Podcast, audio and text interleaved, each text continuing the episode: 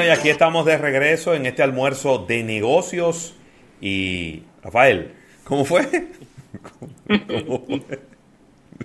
Mire, aquí tengo esta, esta bebida alternativa caribia. De verdad que me encanta este sabor a jengibre con un poquito de spicy eh, en el fondo. el toquecito del jengibre, claro. El toquecito del jengibre picantito y lo puedes ligar con tu bebida destilada favorita. Te la recomiendo sumamente fría, así es que me encanta esta, esta bebida no alcohólica. Y de verdad que este ginger, porque es un ginger, eh, con este sabor a jengibre, está bien rico para refrescar el día, para ligar tus, tus tragos, para bebértelo solito y para que sientas, es decir, revitalizado totalmente, ya que, como bien ha dicho Ravelo, esta, este, esta bebida de jengibre tiene, te ayuda a la inflamación también, tiene, el jengibre tiene, hey, el jengibre tiene de todo, señores. De todo tiene el jengibre. Así que te recomiendo esta bebida caribia, que es distribuido por los amigos de Mejía y Alcalá y está en los principales supermercados del país y centros de distribución. Así que bebe caribia para que te acuerdes de nosotros. Totalmente. Bueno, Erika, continuamos contigo con todas estas informaciones. De Así es, y bueno, vamos a hablar ahora de marcas relacionadas con deportes, y que no es que quiero quitarle eh, informaciones a Claudio Brujo. Pero sí, Zinedine Zidane, que quienes son fanáticos del fútbol desde hace mucho tiempo saben eh, quién es este famoso futbolista, que yo creo que, se, que realmente llegó a, ser más famoso fue en el Mundial del 96, si no me equivoco, o 98 la Copa Mundial. Pero bueno, para que ustedes tengan una idea de lo que importante que es que tú como celebridad del deporte, tener una buena eh, cantidad de followers, en este caso le está llegando casi a los 28 millones de followers, es uno de los deportistas que más cobra por post. ¿Cómo? Pues una marca y tú necesitas que él mencione tu marca en su red social y tiren un número de cuánto que le va a costar. ¿Cómo? 250, 200 mil dólares. 200 mil euros. ¿Euro? Ah, ajá. Ay, Dios mío. 200 mil euros. Solamente eso. Un solo post. No es un contrato de un mes ni nada por el estilo. Un solo post son 200 mil euros. Nos sorprende que el Super Bowl esté de 5.6 millones por 30 segundos cuando estamos, está pasando esto en lo que es colocación de publicidad digital, que eso es lo que es, eh, pagarle a una influencia. Entonces, realmente me sorprende mucho, sobre todo, que hemos conversado cómo eh, la atención hacia los deportes se ha reducido, pero sin embargo, fíjense el valor que tienen los deportistas como celebridades, que es totalmente aparte de lo que es el deporte en sí. Se han convertido ya en un canal más, en un medio más, y como son tan valorados, se van cotizando con el monto que pudieran cobrar por un solo post individual. Entonces, entendiendo también que el fútbol, no el fútbol americano, el fútbol como lo conocemos globalmente, también es el, deporte más popular del mundo entero. Entonces, este tipo de eh, deportistas, de atletas, pueden eh, cobrar ese monto o montos similares dependiendo de su eh, popularidad por mencionar una marca en un solo post. Entonces, estamos hablando de un monto bastante eh, importante que sobre todo eh, muchas marcas, eh, no todas las marcas lo pueden pagar, pero él sí, recuerden que él tiene, él está patrocinado creo que por Adidas y otras marcas en sí, que ya esos son contratos de larga data, pero para una sola mención, entonces sola, serían de la módica suma de 200 mil euros solamente. Así es. Y bueno, siguiendo con la importancia que tiene todavía el fútbol eh, globalmente, por primera vez una plataforma digital de entretenimiento va a ser la patrocinadora de la UEFA Euro. Ahora. ¿Cómo? Ok. Y es nada más y nada menos que TikTok. Entonces, eso deja claro también de que estratégicamente, inclusive a la UEFA le conviene, para tratar de llegar a una audiencia más joven que es quienes están eh, dentro de la plataforma de TikTok. Esta alianza, eh, además de que van a ser eh, patrocinadores que empiezan, que empezarán justamente a partir del 11 de junio, lo que son los torneos. Eh, van a estar realizando la plataforma eh, Retos, que es a lo que estamos acostumbrados dentro de la misma plataforma, una serie de filtros relacionados con la UEFA, eh, también llamando la atención y explicando cómo de dónde viene el, deporte con videos históricos que van a estar dentro de la plataforma, algunos hashtags que van a generar visitas hacia el perfil de la UEFA, que por fin va a tener un perfil dentro del mismo TikTok o hacia los equipos o hacia los mismos eh, jugadores, atletas y demás. Y entonces eh, se van a hacer muchas, muchas eh, actividades e, iniciativa, e iniciativas a través de la plataforma. De nuevo, esto está buscando enganchar con un público más joven, que haya la posibilidad inclusive de ver pedazos de los partidos dentro de la plataforma, también para que los jóvenes puedan verlo en los canales que les gusta disfrutar de. Mira, ya en TikTok hay una cuenta que se llama UEFA Oficial. Sí, ya, ya está, exactamente, ya está creada. Y entonces vamos a ver realmente cómo van a desarrollarse todas estas promesas de actividades y demás, pero creo que va muy bien enfocado en el desarrollar y sobre todo de nuevo en atrapar esta audiencia de la generación Z que todavía no acaba de definirse de con qué tipo de deportes y ese tipo de cosas se quiere relacionar. Porque recuerden que todos estos deportes que se, son de forma presencial están luchando frente a frente con el gaming y con los esports. Sí. Entonces es una lucha por la atención de esta generación, por no perderla, para que vayan creciendo con sus atletas favoritos y demás, que es lo que se está perdiendo por el terreno que ha tomado el gaming eh, en el mundo entero. Entonces, de nuevo, creo que es eh, muy importante esta estrategia que ellos establecieron.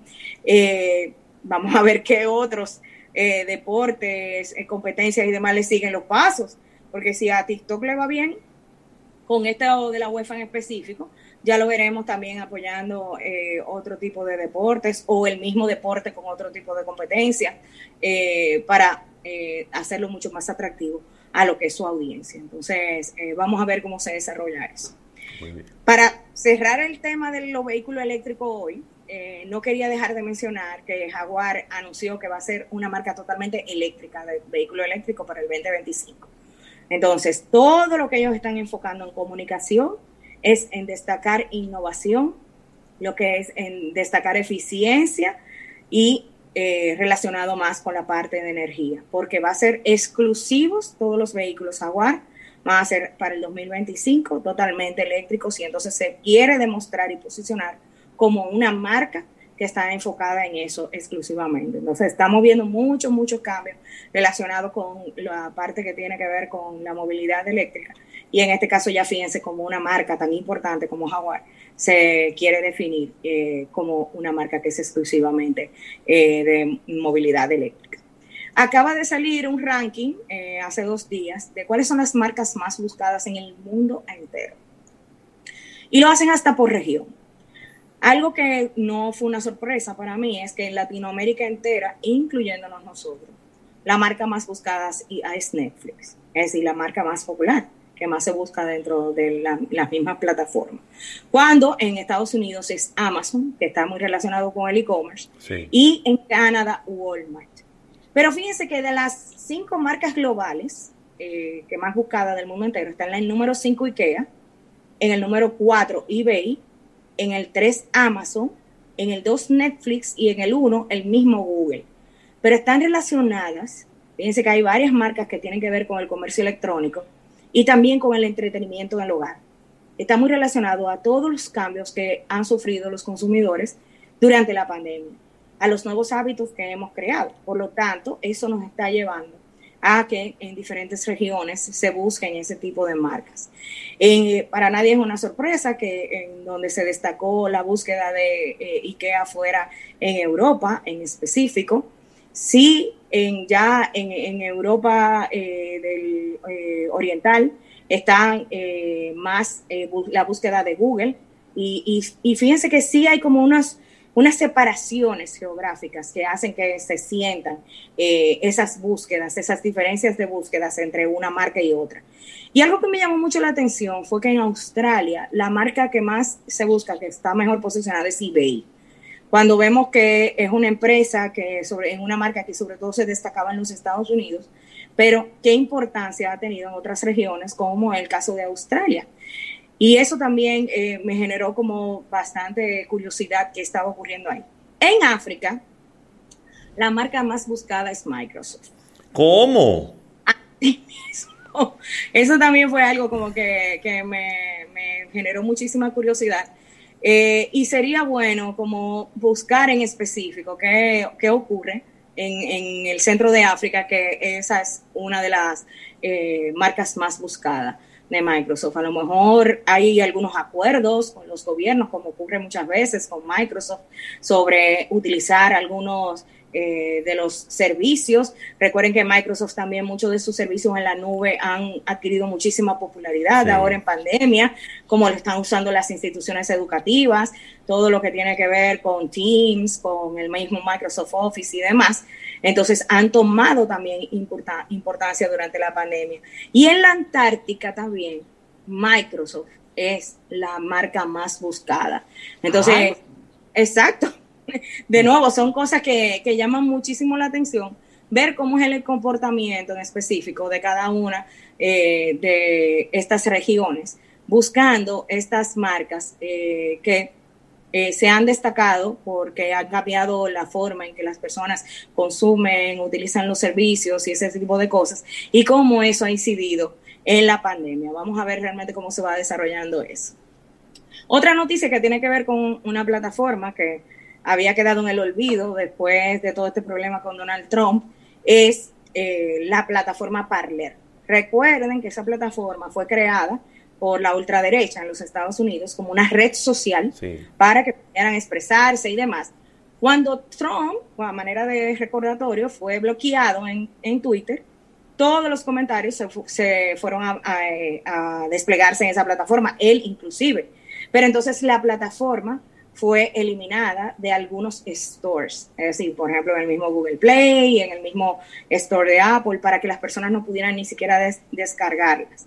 Entonces ya está ahora con el nuevo gobierno en los Estados Unidos, regresó de nuevo a las diferentes plataformas.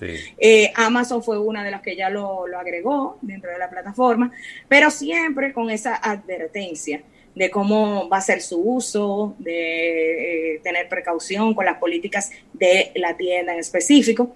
Pero ya eso era algo que, con lo que había ocurrido anteriormente con Parler, lo que estaba era destinada a morir como plataforma. Inclusive habían personas que habían invertido en la plataforma y demás, y estaba lamentablemente eh, destinada a desaparecer. Pero está de nuevo en ruedo, veremos cómo va el comportamiento y ese tipo de cosas. Ya que estamos hablando de plataforma, no puedo dejar de hablar de Clubhouse, que es una plataforma que realmente ha generado eh, mucha conversación, yo creo que en las últimas dos semanas. Eh, es una plataforma social que, a la cual se puede acceder a través de invitación y donde eh, lamentablemente solamente se puede entrar si tienes un iPhone, pero ya se está generando muchísima conversación ahí y hay marcas que están tratando de entrar. ¿Cuál es el reto? Tú no puedes crear una cuenta de una marca ni de un negocio. Es decir, esta es una plataforma donde tú como marca puedes establecer una estrategia de embajadores, donde hayan personalidades, ya sean influencers, tus empleados y demás, que estén dentro de la plataforma creando una especie de club que se permite luego de que tienes ya, eh, que has creado varios eh, eh, rooms, que son donde se genera la conversación, en un momento específico o creando eh, rooms, que es donde tú a través creas un tema. Por ejemplo, imagínate que tú eres una marca, eh, una tienda de vender lámparas. Entonces tú puedes tener un experto ahí que haga un room para decirte cuál es la iluminación perfecta para la sala. Y entonces empieza a hablar de ti, empieza a hablar de lo que, lo que tú ofreces en tu tienda y ese tipo de cosas. Pero de nuevo, todavía no pueden entrar las marcas en sí.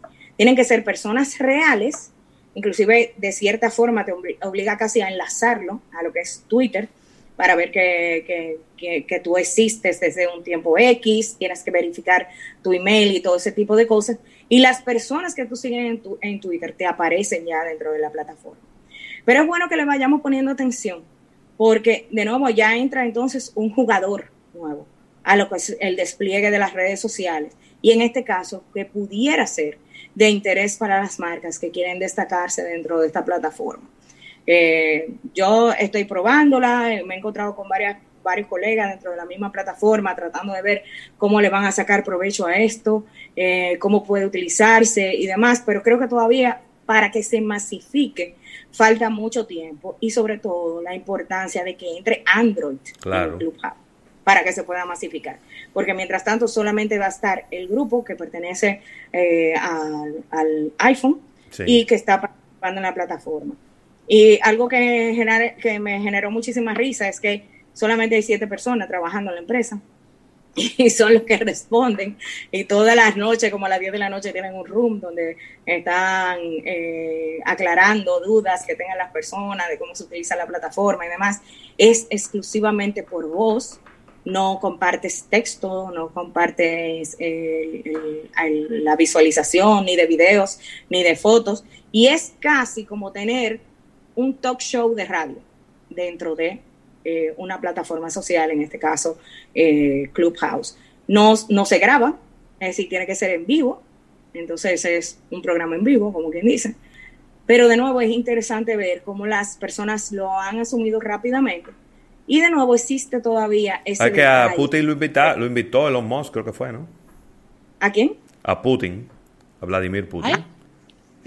Y ellos, eh, el, el Kremlin, eh, bueno, no sé, ¿es el Kremlin? No, no, ahora no recuerdo exactamente. Yo sé que los voceros de, de Putin han dicho que la propuesta es interesante.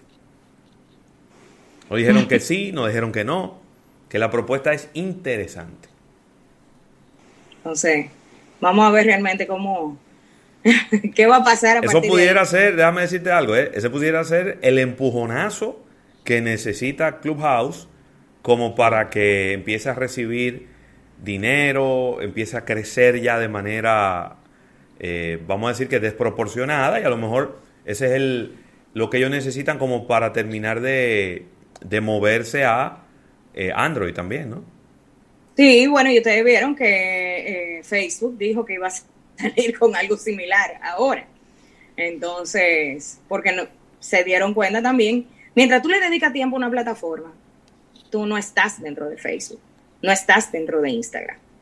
Sí. Entonces, cualquier post, nueva propuesta que se vea que tiene cierta acogida es un reto, es una competencia para Facebook, que, que- que nos queda bastante claro que como empresa, que es lo que busca, eh, ser como el principal jugador en lo que ca- eh, cada una de estas plataformas. Entonces, si ni cortos ni perezosos, ya dijeron que iban a poner una funcionalidad similar dentro de la plataforma de Facebook que justamente se utilice a través de lo que es la voz.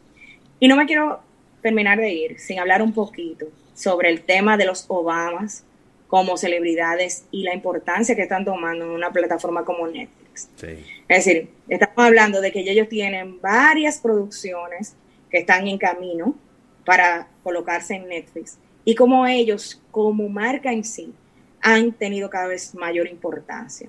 Haciendo inclusive que nos olvidemos de personalidades como la misma Me- Me- Meghan Markle y el príncipe Harry, eh, porque ya están ejecutando cada una de estas producciones. El caso de Michelle Obama se ha enfocado mucho en lo que ha sido eh, una serie, una, una película sobre su vida y ahora una serie enfocada a la correcta alimentación de los niños. Entonces, estamos viendo cómo ellos están buscando a lo mejor éxitos similares a lo que fue Plaza Sésamo en su momento. Eh, y, que hace, y que hace tanta falta hoy día con el contenido que están recibiendo los niños, los menores de edad, que sea mucho mayor ed- educativo. Entonces, creo que ellos vieron un nicho que estaba descuidado, están aprovechando de nuevo lo que es la fama que, con la que salieron del poder y fíjense cómo se convierten de eh, la vida política, de ser una marca política, allá entrar una marca de entretenimiento. Los dos, porque ambos están creando contenido para lo que es Netflix. Yo creo que es un caso que vale la pena analizar y ver realmente hacia dónde se dirige, qué buscan, porque fíjense que cada uno de los productos que ellos lanzan, que tienen que ver con entretenimiento, viene o cerca o primero o luego del lanzamiento de un libro, que siempre es un bestseller. Y luego de todo eso, una serie de charlas, conferencias y demás. Y es todo, todo un emporio que hay alrededor de los Obamas como marca de entretenimiento.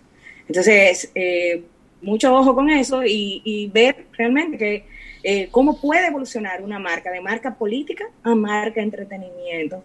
En el caso de los Obama, que no sé si será algo que va a ser Trump ahora en esta nueva etapa que se encuentra, ya de marca entretenimiento a marca política, que fue al revés el asunto.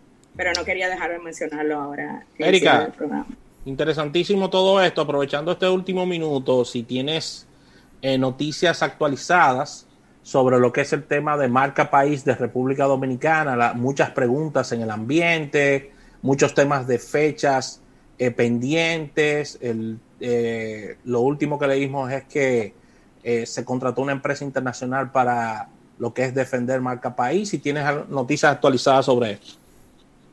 Bueno, la última noticia, que fue la que vimos todos, que se está contratando una agencia internacional para manejo de crisis, es decir, se abrió una licitación para esto.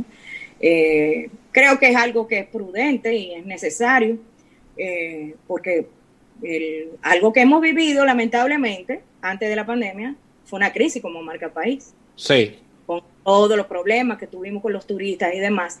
Y no se puede esperar a que ocurra algo para que de nuevo no, eh, pues, empecemos a tomar decisiones de qué tenemos que hacer, porque mm. recuerden que se perdió un tiempo precioso cuando ocurrieron todos esos inconvenientes con los turistas. Y eso nos hizo mucho daño. Entonces hay, que, hay que trabajar en la prevención. Y eso tiene que ser de la mano de expertos, de expertos en esa área específica. Porque cualquier cosa que hagamos ahora como marca país, por una crisis, se puede ir por la boda. Entonces, de nuevo, me, me encuentro que ese paso es importante Obviamente no sé si han todavía abierto la licitación, empezará el proceso de a quién van a escoger y todo eso, que espero que se haga de la forma más transparente posible para también evitar una crisis al respecto. Pero sí es importante porque ya lo hemos vivido. Y si aprendimos algo de lo que la historia reciente, es que eso lo necesitamos, sí o sí. Gracias, Erika Valenzuela, por todas estas informaciones.